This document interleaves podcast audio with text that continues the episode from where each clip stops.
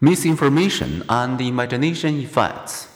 In more than 200 experiments involving more than 20,000 people, Loftus has shown how eyewitnesses reconstruct their memories after a crime or an accident.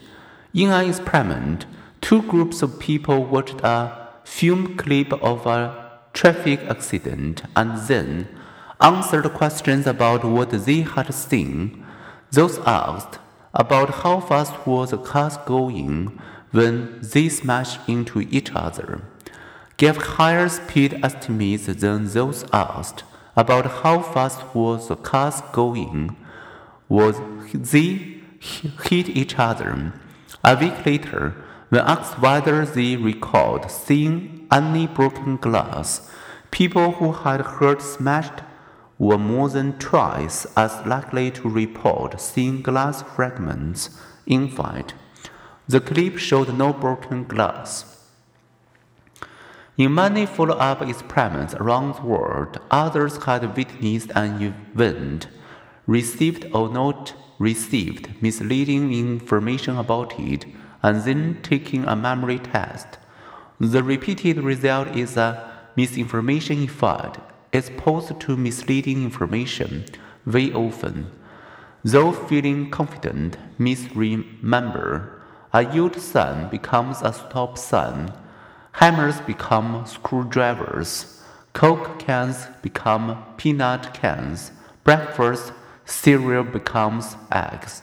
And a clean shaven man morphs into a man with a mustache. So powerful is the misinformation effect that it can influence later attitudes and behaviors. One experiment falsely suggests to some Dutch university students that as children they become ill after eating spoiled egg salad. After absorbing that suggestion, they were less likely to eat egg salad sandwiches, both immediately and four months later. Because misinformation effect happens outside our awareness, it is nearly impossible to shift the suggested ideas out of the larger pool of real memories. Perhaps you can recall describing a childhood experience to a friend and filling in memory gaps with reasonable guesses and assumptions. We all do it, and after more retellings, those gas details, now absorbed into our memories, may feel as real as if we had actually experienced them. False memories, like fake diamonds, see real. Even repeatedly imagining non existent actions and events can create false memories. American and British university students were asked to imagine certain childhood events such as breaking a window with their hand or having a skin sample removed from a finger.